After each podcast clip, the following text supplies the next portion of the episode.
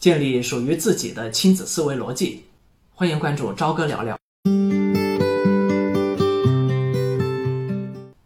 两个孩子已经长大的妈妈，在同一天向我问了同一个问题：孩子现在不听话了怎么办？这两个孩子分别是上初中和高中，已经长大了。我了解了一下他们的家庭教育，发现走的是两种完全不同的路子。一个家庭比较严厉而传统，对孩子要求比较高，高到什么程度呢？孩子考试一百分的卷子考了九十六分，家长在卷子上的评语都可以洋洋洒洒写上上百字。而另一个家庭呢，是所谓的放养式教育，家长平时啊比较由着孩子自己的意思来，对孩子并不严厉。但是显然这两个孩子出现了同样的问题，这个现象相当值得我们去思考。这两个孩子。已经脱离了所谓的幼儿教育阶段，但显然其问题会来源于早期的性格培养，并不是孩子长大了才突然有的。那么这个问题到底在哪儿呢？于是我让这两位家长跟我说说这俩孩子的具体表现。从严管教的家长说，感觉这个孩子啊是顺从与逆反并存，他现在觉得自己无法了解孩子到底在想什么。也觉得孩子缺乏主动沟通的欲望与主动思考的能力，表达能力有点弱。到了现在，归根结底的一句话是：孩子不听话了。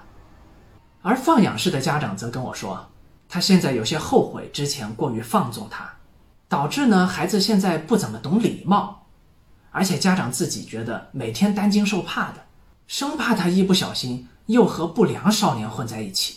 觉得他的是非观念有点弱，容易受不良思潮的影响。平时怎么说孩子都不听，孩子不太顾及家长的感受。学校的反馈呢，则是孩子不合群，社会评价有点低。汇总到最后，还是一句话：孩子不听话。我又问他们：你们之前有没有去寻找过解决方案？他们说有。他们告诉我，曾经到处寻找答案。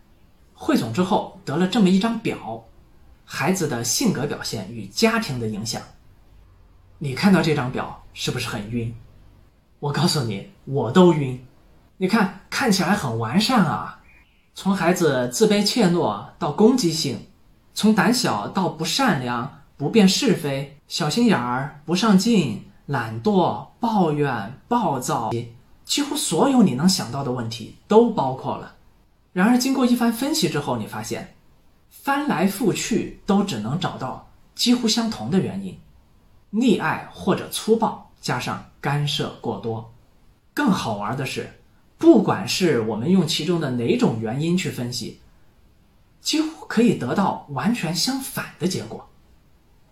看到这个，谁不晕？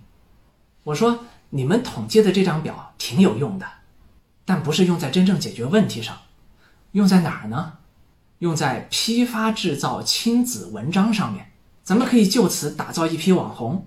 你看，随便选其中的一条，大致的分析一下，给出这种口水化的原因，然后随口说几句标准答案，爆款文章就有了嘛。什么标准答案呢？那肯定是要有爱心，要有耐心，要好好沟通嘛，万用公式。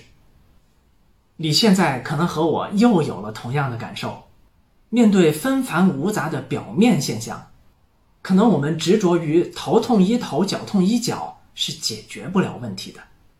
这也说明啊，如果没有一个总体的培养方向，而仅仅是美好的愿景和分数指标，那么无论采取什么样的教育方式，都有可能达不到你想要的结果。